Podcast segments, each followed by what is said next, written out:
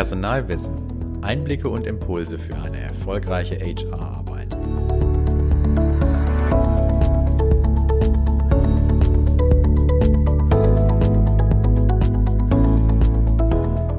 Willkommen beim Podcast Personalwissen. Mein Name ist Sven Lechtleitner, ich bin Autor und Journalist für HR-Themen. In dieser Episode geht es um das Thema Offboarding und wie Arbeitgeber Trennungsprozesse auf Augenhöhe gestalten können. Und dazu habe ich mir wieder einen Gast eingeladen, Rechtsanwalt Heiko Klages. Hallo, Herr Klages. Hallo, Herr Lechleiner, guten Abend. Schön, dass wir heute zusammengefunden haben. Und äh, bevor wir einsteigen, bitte ich meinen Gast ja mal, sich vielleicht mit ein paar Worten einmal äh, vorzustellen. Äh, deswegen möchten Sie unseren Zuhörern vielleicht noch äh, ein paar Worte mit auf den Weg geben, über sich etwas erzählen. Was gefällt Ihnen am Arbeitsrechtsschwerpunkt? Wie kam es überhaupt dazu? Ja, das kann ich gerne machen. Ähm, ja, ich bin selbstständiger Rechtsanwalt mit einem Arbeitsschwerpunkt im Arbeitsrecht. Äh, ich war vorher mal Geschäftsführer eines Arbeitgeberverbandes und habe da also die Details des Arbeitsrechts äh, sehr genau kennengelernt. Wir hatten es sehr viel zu tun mit ähm, Individualarbeitsrecht, also es ging da um die Beratung der, der Mitglieder, äh, wenn die eben Fragen zum Umgang mit ihren Mitarbeitern hatten. Aber wir hatten eben auch äh, das Thema Betriebsverfassung und auch das Thema äh, Tarifverträge, die ich mitverhandeln durfte, spielte dabei eine Rolle. Beim mhm. Arbeitsrecht finde ich besonders spannend, ähm, ja, das ist so ein Rechtsgebiet ist, das eigentlich ja jeden ständig irgendwo begleitet, weil man hat immer was zu tun. Also einer der unserer Lebensschwerpunkte ist ja nun mal die Arbeit. Das, äh, das spielt eine ganz, ganz wichtige Rolle. Äh, naja, und der, es hat auch eine fundamentale Rolle, weil ohne Arbeit wird es für viele Leute halt schwierig. Das sieht man insbesondere dann, wenn es dann doch mal zu einer Trennung kommt da sind ja dann die verständlicherweise die Emotionen auf den äh, Arbeitnehmerseiten sehr schnell sehr hoch. Das ist absolut ja. verständlich, weil die Lebensgrundlage steht auf einmal ja vielleicht nicht in Gefahr, aber ist auf jeden Fall deutlich angeschlagen. Ja. Erinnern Sie sich noch an Ihren ersten größeren Fall oder oder sag ich mal einen Fall, der Ihnen gerade vielleicht am Anfang noch sehr im Gedächtnis geblieben ist oder? Ah, das, ist, das, das ist schwierig, weil ich mache das ja nun auch schon so ein paar Jahre. Okay. Ähm, aber ich habe einen Fall, den fand ich mal sehr spannend. Der ist so als Anekdote immer sehr schön. Ähm, da ging es um Entgeltfortzahlung und ein Arbeitgeber wollte die Entgeltfortzahlung verweigern, weil er sagte, der Arbeitnehmer hätte die ähm, Arbeitsunfähigkeit selbst verschuldet. Und das ist ein Grund, um die Entgeltfortzahlung zu vermeiden. Was war passiert? Ähm, dieser Arbeitnehmer hat zu Hause Schlangen gehalten. Unter anderem Oi. auch eine große Pythonschlange. Und war beim, ich sage es mal vorsichtig, beim Füttern dieses Tieres ähm, wohl sehr, ja, sehr nah an das Tier herangekommen. Auf jeden Fall steckte er mit beiden Armen bis zu den Ellbogen hinterher in der Schlange. Okay. Ähm, das sorgte für Quetschungen und Verätzungen und einen Feuerwehreinsatz, äh, die dann mit hier auch geköpft haben. Ähm, und da war dann wirklich die Frage, muss das jetzt bezahlt werden oder nicht? In dem Fall musste der Arbeitnehmer dann äh, leider auf seine Entgeltfortzahlung verzichten, weil mhm. das Gericht gesagt hatte, naja, gefährliche Tiere halten darfst du, aber dann bitte so vorsichtig, dass sie dich nicht beißen. Und an dieser Vorsicht hatte es offensichtlich gemangelt. Ja. Das ist natürlich auch ein sehr ja, interessantes, skurriles Urteil vielleicht auch. Es kommt ja auch nicht so häufig vor, vermutlich. Nee, glücklicher, glücklicherweise. Also so viele Schlangen hatte ich noch nicht. Ähm, das war die einzige. Äh, ja. Muss ich auch zugeben, reicht mir auch. Glaube ich Ihnen. Sie sind ja auch Autor bei den Publikationen Arbeitsrecht äh, Premium und Prokurist persönlich von Personalwissen beziehungsweise vom Verlag für die deutsche Wirtschaft. Äh, mit welchen Arbeitsrechtthemen befassen Sie sich denn in Ihrer aktuellen Ausgabe? Was sind gerade die Themen, die Ihre Leser bewegen? Also ich habe für Prokurist persönlich gerade eine Sonderausgabe geschrieben ähm, zum Thema betriebsbedingte Kündigungen. Und wer den Verlag so ein bisschen kennt, weiß, dass wir äh, uns um eine ganz große Aktualität bemühen. Und das ist genau der Punkt. Wir müssen davon ausgehen, dass wir so in dem letzten Quartal 2020 ja wohl bedauerlicherweise doch eine ganze Reihe von betriebsbedingten Kündigungen ähm, in der deutschen Wirtschaft bekommen werden. Also Experten reden da auch von einer Kündigungswelle, die auf uns zurollt. Und ja. wenn ich mir so meine Fälle angucke und die Fragen, die an mich so gestellt werden, ja, das passt schon dazu. Also es ja. gibt immer mehr Arbeitgeber, die sagen, Mensch, äh, ja, so ganz dauerhaft haben wir im Moment nicht die Hoffnung, dass das besser wird. Also müssen wir überlegen, was wir da tun. Ja, genau darüber wollen wir heute auch sprechen, über das Thema Offboarding, Trennungsprozesse und wie es auch gerade ja um die Unternehmen steht. Also Sie hatten es ja gerade schon angesprochen, die Krise hat ja viele Unternehmen hart getroffen. Ähm, also das spielt jetzt schon eine Rolle in den Unternehmen, dass unter Umständen schon im zweiten Quartal oder auch jetzt schon Kündigungen Thema sind oder ja, nehmen Sie das so wahr? Also im zweiten Quartal wohl noch nicht, aber ich nehme es so wahr, Im letzten wahr, Quartal, als ob sie, genau, als ob es jetzt langsam losgeht. Ähm, ich hoffe sehr, dass der Beschluss des Koalitionsausschusses vom letzten Dienstag war es, glaube ich, ähm, zur Verlängerung des Kurzarbeitergeldes, da nochmal wieder ein bisschen Druck aus dem Kessel rausnimmt. Äh, weil Kurzarbeit ist natürlich besser als Kündigung. Und zwar für alle Beteiligten. Genau, da wollte ich, das wollte ich nämlich auch noch ansprechen. Also viele Betriebe nutzen ja das Instrument ähm, und die Bundesregierung hat sich ja jetzt kürzlich darauf verständigt, dass die Änderungen beim Kurzarbeitergeld zumindest äh, noch fortgesetzt werden. Ähm, aber was können denn Arbeitgeber tun, wenn sich ja doch die Kündigung nicht vermeiden lässt? Inwiefern sind betriebsbedingte Kündigungen bei Kurzarbeit überhaupt möglich? Ja, das ist eine gute Frage. Da gibt es auch eine BAG-Entscheidung, also Bundesarbeitsgerichtsentscheidung aus dem Jahr 2012 zu. Ähm, die mussten sich damit schon mal beschäftigen. Also man muss sich das mal angucken. Die Kurzarbeit dient ja dazu, um einen vorübergehenden ähm, Arbeitsmangel auszufangen. Bei einer betriebsbedingten Kündigung geht es darum, dass dann ein Arbeitsplatz dauerhaft wegfällt. Und ja. das beißt sich natürlich so ein bisschen. Und da könnte man sagen, naja, wenn ich erst Kurzarbeit mache, dann symbolisiere ich ja, dass ich von einer vorübergehenden, ähm, von einem vorübergehenden Arbeitsmangel ausgehe und kann dann hinterher nicht kommen und sagen, nee, jetzt ist er nicht mehr vorübergehend, sondern dauerhaft. Das wurde teilweise auch so ähm, vertreten und behauptet, bis das Bundesarbeitsgericht diesem Unfug so einen Riegel vorgeschoben hat. Ähm, das BAG sagt also jetzt, ähm, es ist eine betriebsbedingte Kündigung auch bei Kurzarbeit möglich, aber, und jetzt kommt der wichtige Punkt, es müssen zusätzliche Aspekte dazugekommen sein. Also mhm. irgendwas muss geschehen sein, damit diese vorübergehende Prognose, Arbeit fällt vorübergehend weg, sich gewandelt hat in eine dauerhafte. Das kann zum Beispiel sein, dass ein Großkunde noch ausgefallen ist. Oder dass ähm, Zulieferer, die vielleicht aus China äh, Zulieferungen machen, ähm, nicht mehr liefern können und hier nicht ersetzt werden können. Aber ich muss eben was Zusätzliches haben, was ähm, belegt, dass dieser Arbeitsplatz jetzt tatsächlich dauerhaft weggefallen ist. Gibt es denn auch, äh, weil sie die Unterscheidung ist zwischen vorübergehend und dauerhaft, auch einen zeitlichen Aspekt, der das nochmal eingrenzt? Also, dass man sagt, vorübergehend ist es dann, wenn es ja jetzt vielleicht beim Kurzarbeitergeld für zwölf Monate ist oder sechs Monate, oder ähm, kann man das zeitlich gar nicht so ausmachen, was vorübergehend und was ja, dauerhaft ist? Also so ganz, ganz sauber kann man es nicht ausmachen, zumal sich ja auch die Bezugsdauern für Kurzarbeitergeld immer ändern. Ähm, was jetzt gerade beschlossen wurde, oder beschlossen noch nicht, sondern erstmal vereinbart wurde, ähm, ist, dass äh, wir auf 24 Monate Kurzarbeit kommen können. Ähm, so lange wird man wohl nicht warten müssen, aber das ist sehr schwierig. Das kommt da also auch so ein bisschen auf den Einzelfall drauf an. Ähm, aber man kann da jetzt nicht sagen, nach bei drei Monaten, vier Wochen und zwei Tagen und drei Stunden, ab dann mutiert es von vorübergehend in dauerhaft. Also mhm. so einfach ist es leider nicht. Und wenn es jetzt, ja, sag ich mal, sich eine betriebsbedingte Kündigung nicht vermeiden lässt, welche Maßnahmen müssen in einer betriebsbedingten Kündigung ja vielleicht grundsätzlich überhaupt vorausgehen? Naja, da gilt für eine betriebsbedingte Kündigung im Grundsatz erstmal das Gleiche wie für jede andere Kündigung auch. Eine Kündigung ist immer die sogenannte Ultima Ratio. Der, äh, der Anwalt verständigt sich ja gern auf Latein. Was damit gemeint ist, es muss immer die letzte Lösung sein. Es muss kein, darf keinen anderen Ausweg mehr geben. Das heißt, ich muss als Arbeitgeber vor einer betriebsbedingten Kündigung gucken, gibt es irgendwie mildere Mittel. Das könnte zum Beispiel eine Versetzung auf einen anderen Arbeitsplatz sein. Mhm. Das könnte auch eine Änderungskündigung sein, ähm, dass ich vielleicht von einer Vollzeitstelle auf eine 60 äh, oder 70 Prozent Stelle reduziere. All das ist möglich und darauf sollte ich mich als ähm, Arbeitgeber auch vorbereiten, dass diese Frage im Arbeitsgerichtsprozess kommen wird.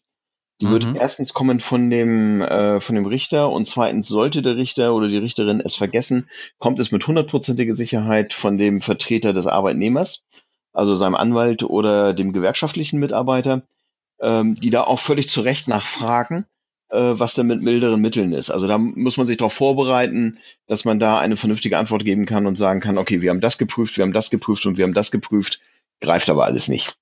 Ja, welche mildere Mittel wären das denn, zu denen Sie erstmal raten würden, bevor man dann die betriebsbedingte Kündigung angeht, dass man sagt, okay, die drei Punkte sollten Sie auf jeden Fall versucht haben umzusetzen? Also der, der Klassiker ist wirklich die Versetzung. Kann ich diesen Mitarbeiter auf einen anderen Arbeitsplatz umsetzen, der vielleicht auch gerade frei geworden ist, ähm, weil vielleicht jemand anders in einer anderen Abteilung gekündigt hat?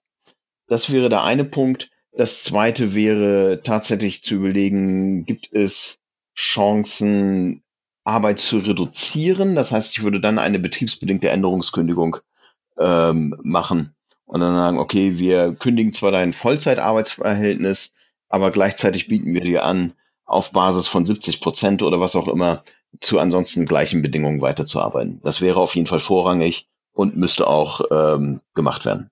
Wenn man jetzt Kurzarbeit beantragt hat äh, bei der Bundesagentur für Arbeit, muss man dann im Falle von betriebsbedingten Kündigungen die Bundesagentur oder die Arbeitsagentur informieren oder ist das irrelevant? Das ist eine gute Frage. Ähm, also habe ich so bisher noch nicht auf dem Tisch gehabt.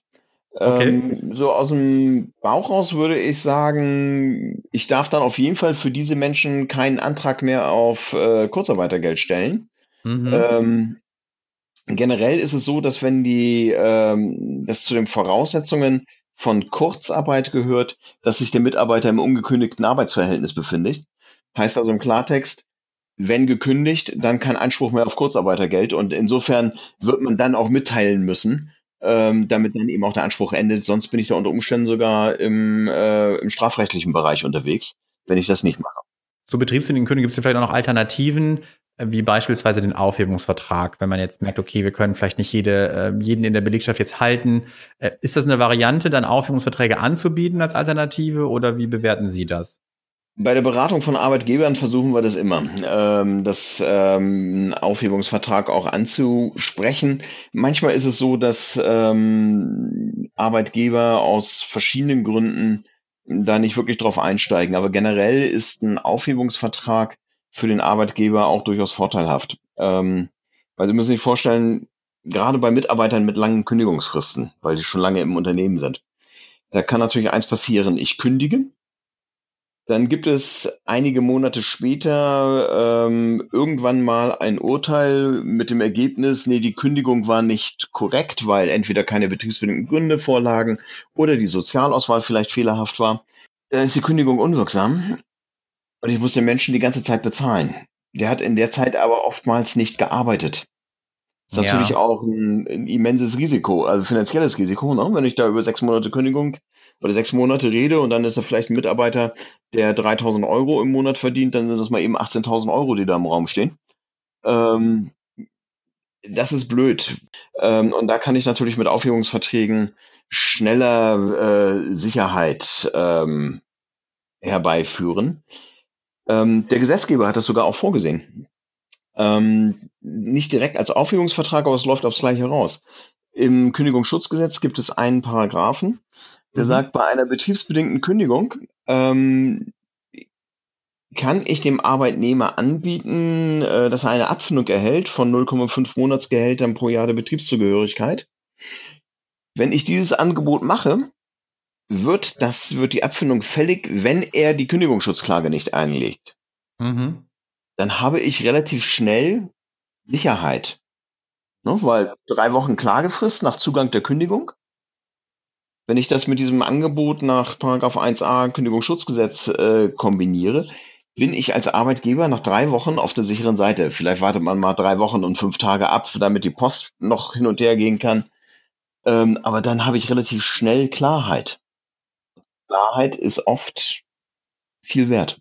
Wenn wir nochmal bei den Aufhebungsverträgen bleiben, worauf kommt es denn an, dass die wirklich einvernehmlich sind und was darf denn in einem ja, Aufhebungsvertrag auf keinen Fall fehlen? Also was gehört da auf jeden Fall rein? Also wichtig ist auf jeden Fall, ähm, dass genau wie bei einer Kündigung der Aufhebungsvertrag ähm, schriftlich gemacht werden muss. Das heißt, ich brauche auch Unterschriften auf beiden Seiten, ähm, also von beiden Seiten. Also Aufhebungsvertrag per WhatsApp oder Messenger oder sonst was, das geht schon mal gar nicht. Ja. Also Immer Aufhebungsvertrag, immer schriftlich. Was unbedingt rein muss, ist selbstverständlich ähm, die Frage, zu welchem Zeitpunkt endet das Ganze. Ähm, das kann ja heute sein, aber ich kann ja auch jetzt schon einen Aufhebungsvertrag schließen, der vielleicht erst zu Ende November äh, wirksam wird. Was weiter rein muss, ist, was ist eigentlich mit der ähm, Arbeitspflicht in der Zeit bis zum Wirksamwerden ähm, des Aufhebungsvertrags, also bis das Arbeitsverhältnis zu Ende ist? Naja, und was man oftmals gerne reinschreibt, ist so ein Satz wie auf Veranlassung des Arbeitgebers zur Vermeidung einer betriebsbedingten Kündigung. Ähm, das wird insbesondere dann interessant, wenn ähm, der Mitarbeiter hinterher möglicherweise Arbeitslosengeld äh, beantragen möchte. Ja. Oft ist es ja auch so, dass Mitarbeiter von sich aus gerne einen Aufhebungsvertrag haben möchten, weil sie den nächsten Arbeitsvertrag schon in Aussicht haben. Die Fälle gibt's ja auch. Und dann habe ich da nicht so einen Riesendruck. Es gab eine kürzlich gerade eine ganz spannende Entscheidung. Da ging es um eine Kündigung, nicht aber um Aufhebungsvertrag, aber das lässt sich übertragen. Und da ist vielleicht nochmal ein wichtiger Aspekt. Ähm, da hatte ein Arbeitnehmer gekündigt und hatte mit seinem Arbeitgeber vereinbart, dass man Stillschweigen über die Gründe äh, für diese Kündigung einhält. Und mit dieser Begründung hat er dann eben auch, als er Arbeitslosengeld beantragt hat, bei der Agentur für Arbeit keine Angaben zu den Gründen gemacht. Mhm. Die Agentur für Arbeit hat gesagt, na gut, dann nicht. Dann gehen wir davon aus, dass du deine Arbeitsunfähigkeit, äh, deine, deine Arbeitslosigkeit verschuldet hast. Ähm, und du kriegst eine Sperrfrist von zwölf Wochen. Mhm. Und dagegen hat er geklagt. Und das Sozialgericht Speyer hat da also kürzlich zu entschieden, dass wenn ein Mitarbeiter freiwillig etwas vereinbart, was ja seinen gesetzlichen Auskunftspflichten widerstrebt, dann muss er halt auch mit den Konsequenzen leben. Will also heißen, so eine Vertraulichkeitsvereinbarung im Aufhebungsvertrag klingt erstmal ganz schick, ist aber, wenn man Arbeitslosengeld beziehen will, unter Umständen dumm. Da wäre es also ganz clever, wenn man vielleicht formulieren würde, die Parteien vereinbaren Stillschweigen über die Gründe des ähm, der Beendigung des Arbeitsverhältnisses, es sei denn, sie sind aus gesetzlichen Gründen zur Offenlegung verpflichtet. Ne? Also, dass man das so ein bisschen einschließt, damit ich zumindest bei der Agentur für Arbeit dann Angaben machen darf, ähm, um meinen Arbeitslosengeldanspruch nicht zu gefährden. Unabhängig von der, von der arbeitsrechtlichen Ausgangslage, worauf kommt es denn an, damit Mitarbeiter ja vielleicht trotz einer Trennung ähm, den Arbeitgeber trotzdem positiv noch wahrnehmen und bei Aufschwung wieder an Bord wären? Ja, das äh, ist die eine Seite der Medaille. Ähm, die andere Seite der Medaille ist, ein Mitarbeiter, den ich kündige, der spricht ja in der Regel auch mit seinen Kollegen darüber oder seinen noch Kollegen darüber. Ja. Das heißt, so wie ich kündige, ähm, das erfahren die anderen auch und das hat natürlich auch Auswirkungen auf die Mitarbeiterbindung, die Loyalität und die Motivation der verbleibenden Mitarbeiter. Und das ist in der Tat ein relativ häufiger Fehler von Arbeitgebern, dass man ähm, ja nicht, nicht sauber und nicht transparent und nicht wertschätzend arbeitet. Eine Kündigung ist für den Mitarbeiter, ich hatte es eingangs gesagt, eine der heftigsten Entscheidungen oder heftigsten Situationen, die er erleben kann. Ja. Dass der emotional reagiert, ist doch völlig klar. Völlig klar, völlig verständlich. Damit muss ich als Arbeitgeber umgehen können, ähm, gerade wenn ich vielleicht auch diesen Mitarbeiter später nochmal wieder einstellen möchte. Oder aber wenn ich zumindest den Kontakt zu meinen anderen Mitarbeitern nicht gefährden möchte. Also mein Credo ist da wirklich, ähm, Leute, seid bitte, äh, geht wertschätzend mit den Mitarbeitern um, geht offen mit ihnen um, geht fair mit ihnen um. Ähm, das gehört auch zum Aufhebungsvertrag übrigens. Kein ja. Mitarbeiter muss einen Aufhebungsvertrag unterschreiben. Mhm. Er ist aber natürlich deutlich eher dazu motiviert, wenn das einigermaßen fair abläuft. Wie ist es denn, wenn es jetzt zu mehreren betriebsbedingten Kündigungen kommen sollte? Sie hatten das eben ja angesprochen, dass es transparent ablaufen soll auch. Wie kann man das denn im Unternehmen transparent machen? Man will jetzt ja auch nicht die ganze Belegschaft vielleicht beunruhigen, aber trotzdem möchte man in gewisser Weise vielleicht transparent vorgehen, damit die Mitarbeiter, die betroffen sind, ja, vielleicht das äh, noch halbwegs äh, aufnehmen können. Also es fängt oft schon vor dem eigentlichen Kündigungsgespräch an. Also die Ähm, viele HR-Experten sagen wirklich, es macht gerade in solchen Krisenzeiten, äh, in denen wir uns zurzeit befinden, äh, durchaus Sinn, die Mitarbeiter mitzunehmen und sie eben auch ähm, darüber zu informieren, wie die Situation im Unternehmen ist und was möglicherweise noch so passieren kann. Das heißt jetzt nicht, dass man ständig da Panik schieben muss, aber ähm, eine transparente Information, eine sachliche Information, also nichts schönreden, aber auch nichts dramatisieren, ist sicherlich ein guter erster Schritt, ähm, der vielleicht auch sogar dazu führen kann, dass Mitarbeiter, die dem Unternehmen eigentlich positiv gegenüberstehen, äh, hinterher sagen, okay, ich kenne die Gründe, die dahinter stehen, hinter der, ähm, hinter der Kündigung. Ähm, ich lasse das mit der Kündigungsschutzklage. Genauso gibt es natürlich viele Mitarbeiter, die dann auch sagen, okay, wenn ich hier sowieso gehen muss, dann nehme ich natürlich noch mit, was ich kriegen kann ähm, und versuche nochmal irgendwie eine Abfindung vielleicht rauszuverhandeln. Und vielleicht gerade, wenn, wenn der Prozess auch eher schlecht abgelaufen ist, vielleicht. Ja, ja klar, das, das, das Risiko steigt, ganz klar. Wenn Sie sich zum Abschluss äh, auf einen Tipp beschränken müssten, äh, wie sich klassische, ja, oder wie sich Trennungsprozesse auf Augenhöhe gestalten lassen, welcher Tipp wäre das, den Sie Arbeitgebern mitgeben? Ähm, Fairness. Fairness und Klarheit ähm, ist, glaube ich, ein ganz wichtiger Punkt. Gerade weil man eben immer damit rechnen muss, dass auch die Mitarbeiter, die gekündigt wurden, die sprechen ja nicht nur mit ihren Ex-Kollegen, sondern die sind ja auch sonst draußen unterwegs und sprechen mit Menschen. Und ähm, da ist es schon ganz wichtig, glaube ich, wenn man da ähm, ein vernünftiges Bild nach außen äh, abgeben kann, soweit es irgendwie geht. Dass die Mitarbeiter nicht sagen, Mensch, das ist alles klasse gewesen in dem Laden und im Übrigen bin ich gerade gekündigt worden. Das ist verständlich. Aber wenn man da fair und transparent miteinander umgeht, dann ähm, führt das oft dazu, dass da eben jetzt nicht noch zusätzlich ähm, mehr Stimmung gemacht wird als unbedingt nötig. In diesem Sinne, ich danke Ihnen ganz herzlich für das Gespräch, Herr Klages. Gerne. Und äh, damit verabschieden wir uns von den Zuhörern. Und äh, ja, machen Sie es gut und bis zum nächsten Mal.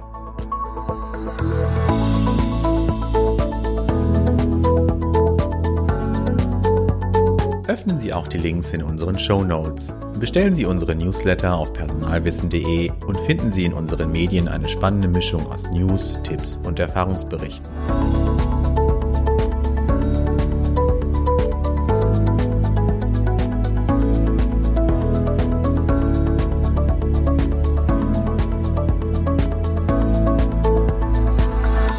Personalwissen. Einblicke und Impulse für eine erfolgreiche HR-Arbeit.